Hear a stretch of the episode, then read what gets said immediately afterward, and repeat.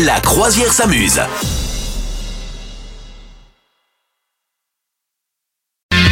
Quelles sont les tendances bouffe de, du moment, Madame Meuf, là, en ce Ouais. moment, là? Qu'est-ce qui Les se tendances, passe euh, attends, je vais reprendre. Quelles sont les tendances food? C'est comme ça qu'on Ah oui, dit, oui, oui, bouffe, c'est vrai que ça se dit pas trop. Ouais, Ouais, C'est moi qui dis bouffe.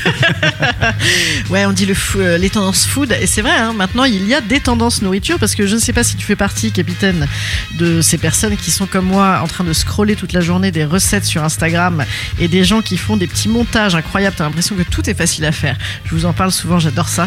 Et ben ça, ça fait quoi? Ça fait des trends, comme on dit, hein, des tendances. Et bien, qu'est-ce qu'on voit beaucoup en ce moment? La grande star, c'est le lobster roll. Oui, monsieur.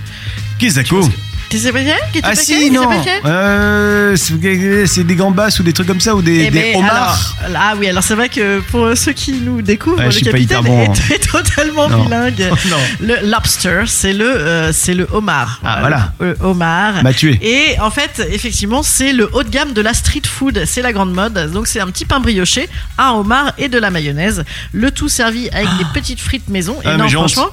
Non mais j'ai euh, honte. Parce que t'adores ça? Non, parce que je suis allé l'été dernier dans l'endroit d'où est originaire cette recette, c'est-à-dire le, le nord-est des États-Unis, c'est dans le Maine. Ah. Ouais, et j'ai même fait, j'ai vraiment honte, j'ai même fait le festival du lobster. Je te jure, Ah on a mangé pendant des bon, jours ça. sur des. Ouais, ouais, donc je devrais absolument le savoir. Mais monsieur n'a pas de mémoire. Voilà. Ah d'accord. bah écoute, Ah, ok. Ouais.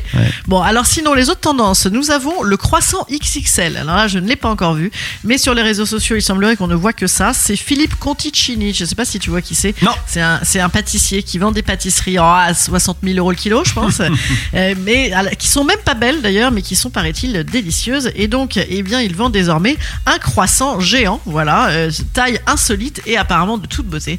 Donc ça, ça fait apparemment de très jolies photos sur Instagram. Sinon, une autre tendance, c'est de mettre des pistaches sur tes pâtes. Voilà. Ah oui, à Euh, l'italienne ça. et à l'it- à l'italienne, voilà. Alors Si, si, euh, c'est un peu, c'est un peu la nouvelle pâte à la truffe hein, qu'on Ouais, avait partout. Et bien maintenant on a la version sucrée salée et donc c'est un groupe de restaurants Rital qui a lancé ça. Et donc c'est, ça va bien apparemment avec le, avec le pesto ou avec avec du fromage genre du gorgonzola. Ah ouais, Écoute, d'accord. allez, écoute, Ah, ça doit pas être mal. Et sinon notre ami la burrata, tu sais qu'on ne mange qu'on ne mange plus que de la burrata. hein. Moi, Ouais. en fin de saison, fin de saison d'été, je sais pas si t'es comme moi, mais moi je n'en peux plus de la burrata à toutes les sauces. Ah, mais c'est bon, la vraie burrata, parce que la fausse, Ouais. elle est, Oui. c'est pas bon, mais la, la Ouais, vraie est bonne, ouais. mais c'est cher. Oui, oui, oui. Non, mais bon, en tout cas, alors maintenant, la nouveauté, c'est de mettre ta burrata au four. Oui, monsieur. Ah. Voilà, donc tu, euh, tu te la mets au four, tu lui mets une petite tranche de jambon de Parme, voilà, un peu de pesto à nouveau, hein, et c'est parti au four. Et c'est donc la recette du moment.